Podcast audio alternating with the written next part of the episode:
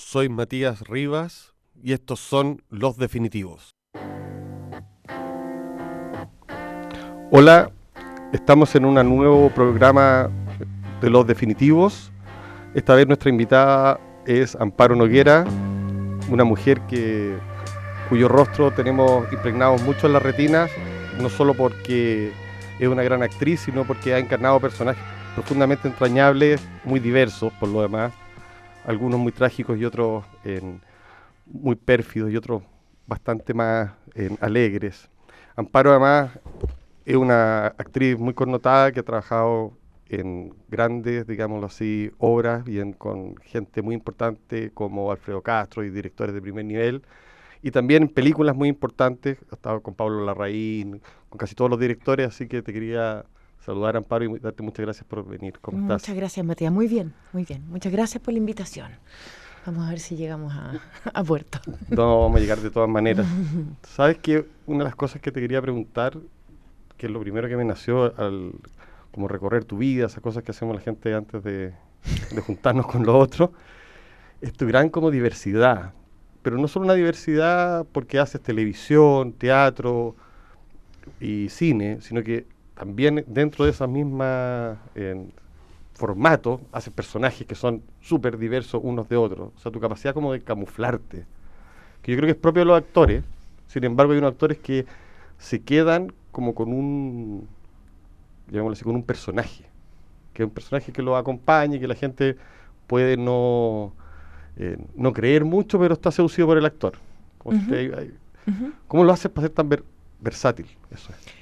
Pucha, no sé, la verdad es que em, eh, si yo pienso, si yo tengo algún, bueno, gracias en todo caso por, eh, por eh, esa observación, porque es fantástica, pero yo la verdad es que no tengo un, un método así tan específico, no soy una actriz muy metódica. Em, sí trato de, a ver, si yo pienso en lo que hago cuando estudio un personaje, tomo eh, lo, Stanislavski 1, digamos, tomo la, primer, la primera imagen que me da ese personaje, ¿cachai? Y, y trato en general de buscarle a los personajes eh, lo que son ellos por dentro más de lo que ellos dicen.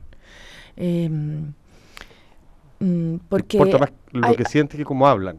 ¿Cuál es la fragilidad? ¿Cuál es lo que ellos, eh, qué es lo que ellos no dirían jamás?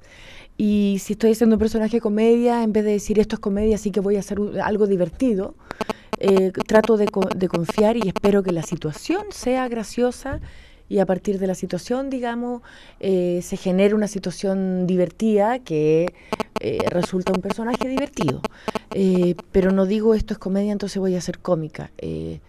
bueno, un poco, sí, nunca tan claro, uno más o menos cacha por dónde va la mano, entonces cacha más o menos por dónde va el tono, pero sobre todo me fijo en las situaciones y en lo que son esos personajes, en lo que ellos, eh, a lo que ellos temen, lo que ellos no dirían, lo que ellos ocultan.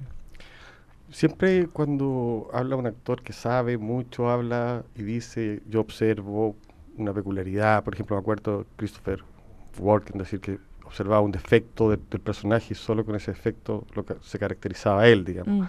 Una pregunta mucho más simple, ¿dónde observas?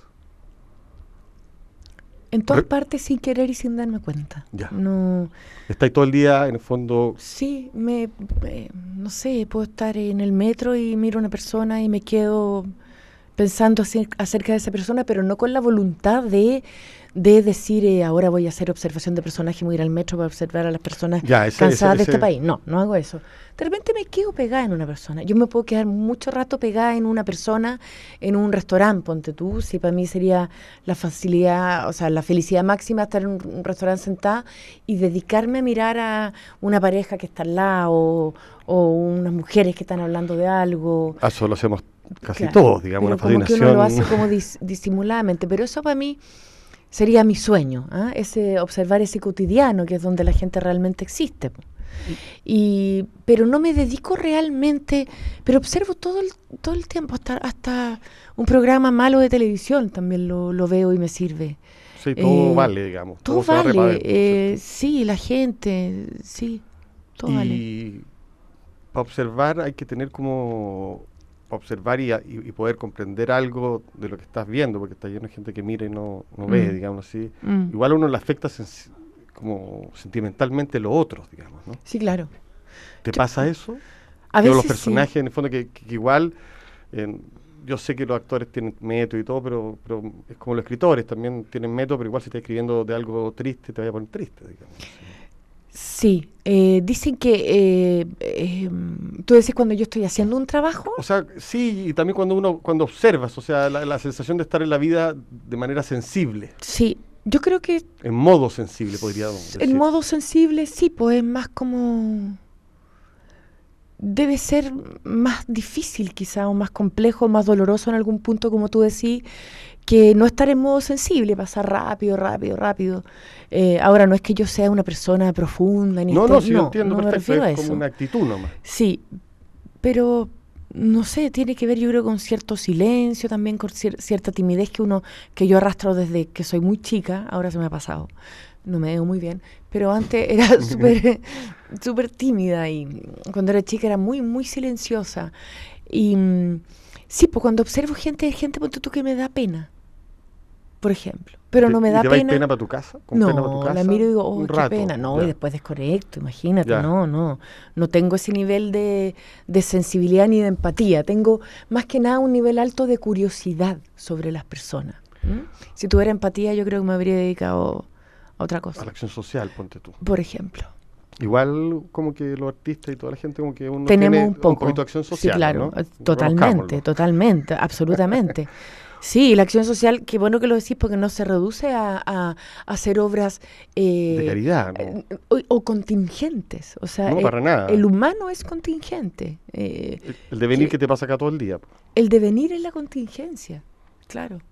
Oye, eh, yo me acuerdo de las, de las primeras veces que, que me impresionó como el teatro en Chile. Yo, yo era, eh, fue con el Teatro de la Memoria, donde Mm. tú eras parte de Mm. ese elenco y de Mm. ese grupo de gente. eh, que fue muy sofisticado en años muy duros, digámoslo así, que dio a conocer, eh, llamémoslo así, no solo obras, sino que me acuerdo que también uno iba y se metía como en una casa, entraba como en una onda, digamos. Sí. Y el Teatro de la Memoria tenía... ¿Dónde fuiste tú a ir? ¿A Razabal? Al...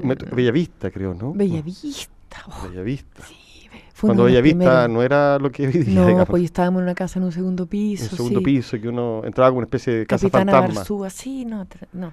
Puedo Bueno. contarlo, las intimidades de ese montaje terrible, las idas al baño, como, como nos arreglábamos, así era. Por ahí Era la manzana de Adán. La manzana de Adán. Fue mi primer montaje del Teatro de la Memoria, el primer lugar donde yo llegué. Oye, y de ahí en adelante, estoy- yo tengo la sensación de, de, de arte puro, visto siempre intensa. Pucha, es que yo caí en las manos de, de, bueno, de la compañía La Memoria, sobre todo de Alfredo Castro en ese momento, en un momento donde yo me estaba formando bastante como actriz, era, era bastante Joven. joven, eh, súper chica era en realidad. Entonces esta- venía saliendo... años, digámoslo así. Sí, po, sí, po. Entonces 20, 20 súper poco. Veinte y súper poco, sí, sí, Claro. cacho. Entonces venía saliendo de, de la escuela, yo creo que menos de 20, ¿sabes qué? Yo creo que menos. No sé, no sé, pero por ahí. Y, y estaba súper permeable y moldeable a todo. Y me topé con un director que era una bestia, que era Alfredo Castro, una bestia en el sentido que un hombre de teatro así como hay pocos, digamos, con una lucidez, con una exigencia, con un sentido del teatro que a mí me marcó profundamente profundamente hasta el, hasta el día de hoy y, y, mm, El Teatro de la Memoria como que me marcó el gusto, digamos, las elecciones, el sigue sentido. también, ¿o no? De alguna manera, yo sé que no sigue como la compañía actuando Sí. habitualmente, pero quedó en la memoria. Sí, y como que si se juntaran sí. un día pasaría lo mismo, digámoslo así. De hecho, estamos remontando mano de obra. ¿Ya? La vamos a, creo que estrenar en junio o julio. Y como 20 años después, 30 años después, sí. Mira, cuando empezaron a hacerse esa obra, el Teatro de la Memoria, eh, también tú hiciste obras de tipo realista y has hecho varias. Mm. Yo siempre veo este conflicto de la gente que no va al teatro, que se dice, ¿sabéis que no voy al teatro porque en un momento no iban porque la gente de teatro como que hablaba un lenguaje de teatro? Mm. Y después apareció como que volvió a aparecer el teatro realista, donde Mm. la gente se identificó y hoy día creo que hay una onda. Tú también estás como en los dos formatos, digámoslo así, las dos Creo que, creo que el teatro en este momento se ha vuelto como más democrático, ¿ah? me refiero. Creo a eso que me la- refiero, antes era como de culto. Sí, era un poco de culto.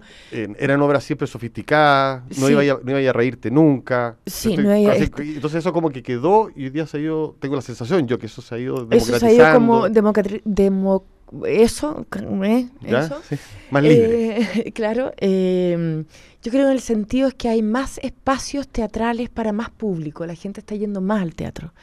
Eh, y al haber, creo que yo eh, eh, pienso que al haber teatro más eh, como comercial, me carga ese nombre, ¿ah? Pero está bueno que exista. pero está súper bueno que exista, porque a la gente le da la Es un confianza seguir, ¿no? y sí, po, y es como ir al teatro a un lugar es ir un, es un panorama y tú tenés eh, eh, una cartelera que te permite elegir dónde vais.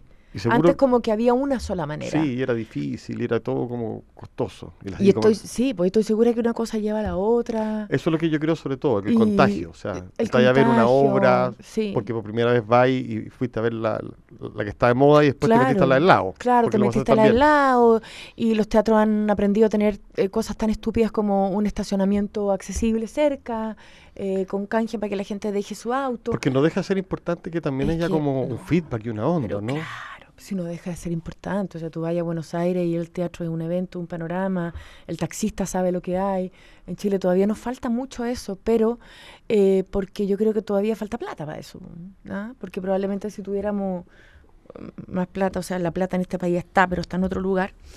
eh, si la cultura tuviera un aporte más grande en dinero, probablemente los teatros podrían tener eh, mejores climatizaciones, mejores butacas, podrías tener un bar en, en la entrada, bueno, miles de cosas. Y es bueno que- saber que la gente que, que hace obras y que tiene tu nivel, en el fondo, en el teatro, quiere eso también. O sea, quiere a su Claro, público, porque da la claro. sensación, o, o- o te- se transmite la sensación a veces, Sí. equivocada, que, que tanto hubiera un cine como un teatro que no quisieran a su público. Yo creo que muy por el contrario, Sí, digamos. Todos queremos ver las películas chilenas y tampoco se pueden ver. Hay que verlas por, eh, Sí, no po, sé, que te manden un link. Impresionante, que te manden un link, eso es. Pero todavía yo creo que es parte como la ciutiquería y la ignorancia de este país, ¿ah? porque el cine en Chile es súper poderoso, o, eh, afuera, digamos. Sí, yo te quería preguntar Eh, eso. Tú estado en películas en- de harto éxito, en, no sé, en- con Pablo Larraín. Sí, el no postmortem, No eh, Tony Postmortem, Manero, Tony las que Manero. hacía antes el Pablo ahora. Sí, Y de repente he caído en las, en las nuevas por, por razones más como de emergencia un poco, pero, pero ¿Y qué- sí, siempre y- llego. Y una pregunta de respecto a eso, te quería preguntar, no sé, trabaja con, Ro- con Rodrigo Sepúlveda. Sí, con Rodrigo o sea, Sepúlveda trabaja con mucho. una cantidad de directores eh, importantes. Yo creo que...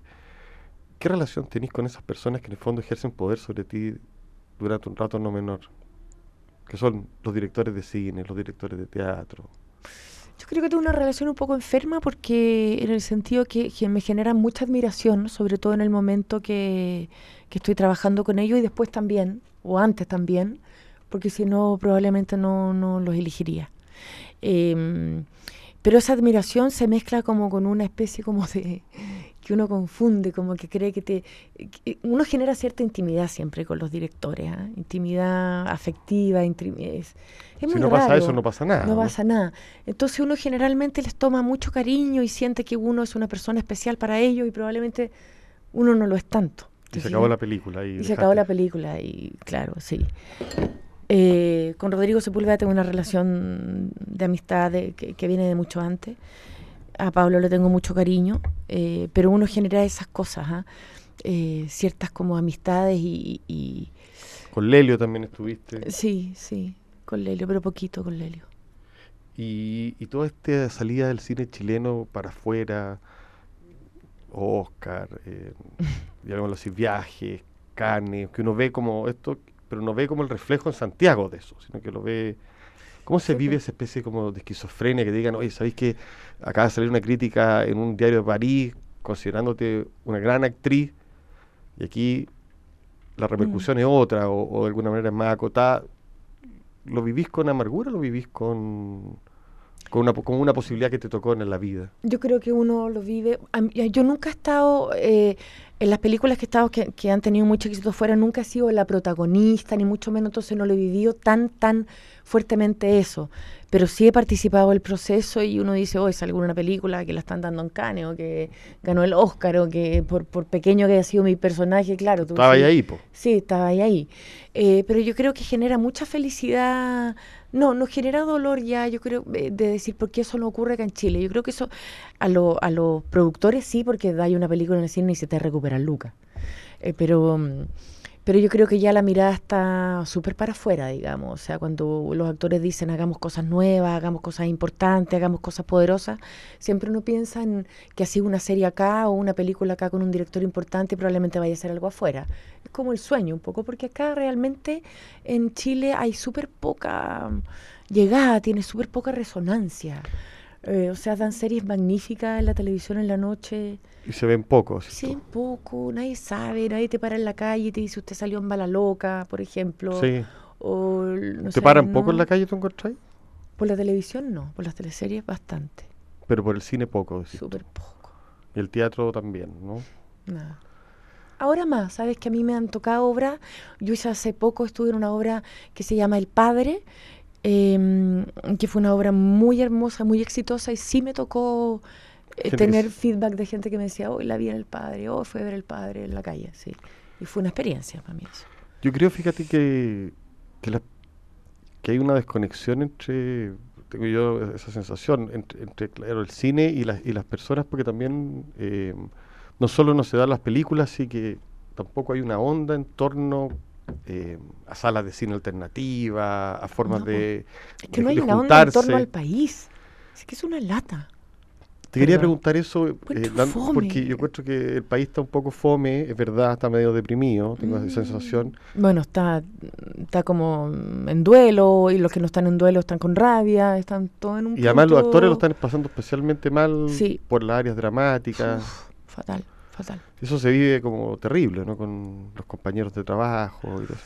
Bueno, hay dos temas ahí, porque hay algunos que, que están contentos porque, porque, claro, tú decías ahora voy a tener posibilidad de elegir, porque si bien es cierto te van a contratar, la idea parece ahora es contratar a todos los actores por proyecto, no sé si eso será verdad o no, y nunca la ley es pareja para todo el mundo, pero en general esa es la tendencia y eso te da oportunidad en este caso de elegir si es que puedes elegir, si es que tienes más de un llamado, qué papel o qué proyecto te interesa más, ya no te tenés que casar con un canal y etcétera.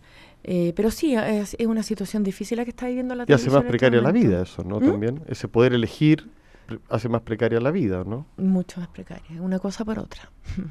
Como que uno se acostumbra a esa vida precaria, Cómoda, ¿no? O cómoda. O cómoda. Es que yo he tenido muchos años contrato en televisión anual, entonces Pasar al, al otro sistema Sí, es- sí, eh, es freelance difícil. no es tan no es difícil. tan claro. Pero se van a abrir otras cosas también, se te Sí. abren otras posibilidades. Tú puedes decir, sabéis que no tenéis que pedir permiso a un canal para hacer una película o para irte de gira con una obra de teatro, así, no sé. Podéis mej- mover mejor tu agenda. En el supuesto que la agenda esté activa, digamos, porque eso no se sabe nunca. Y tú, yo creo que la agenda de lo, del teatro y del cine y de la música y todo esto se activa por, como por conexiones con otras artes también. Yo también creo.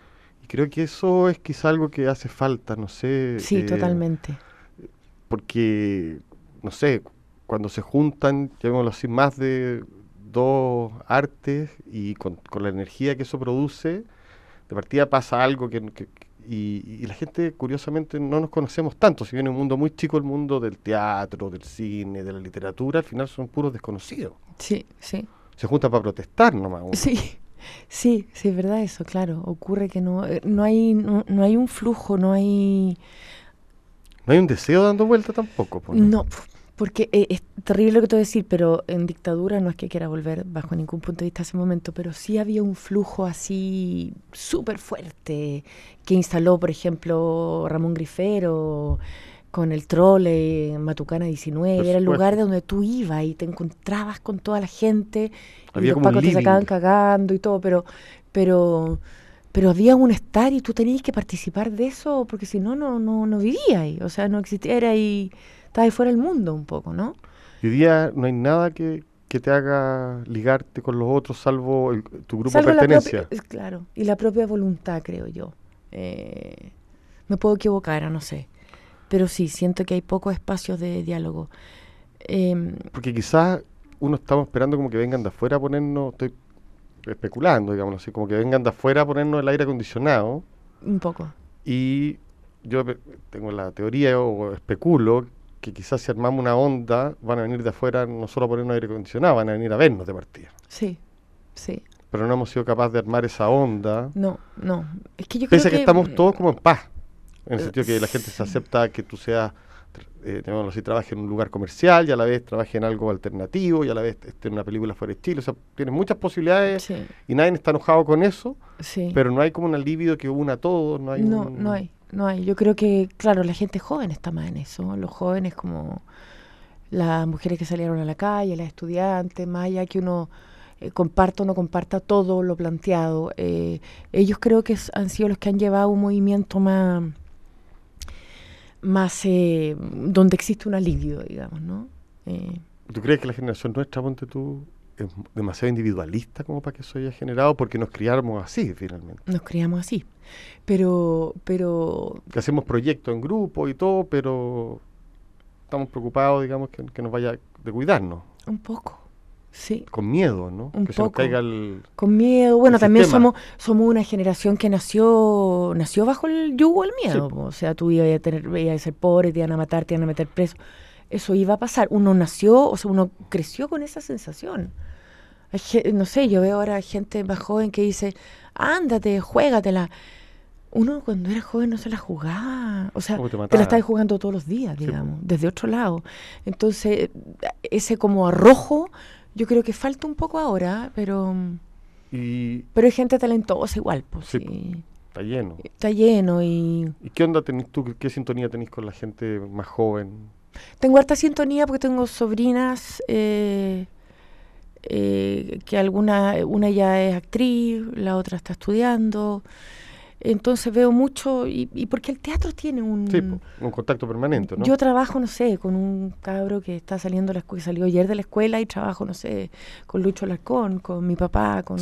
No sé, y ese con la Gloria de Mucho Mayor estoy en este momento trabajando. Ese eh, camarín se comparte de igual a igual y es una de las maravillas del teatro, que es súper transversal. ¿Y hay alguna diferencia con los más jóvenes? Eso, para eso voy. O sea, en ese, ese camarín que, que lo lleváis años compartiendo con esos mismos personajes ahora un poco, o sea, un poco, pero no.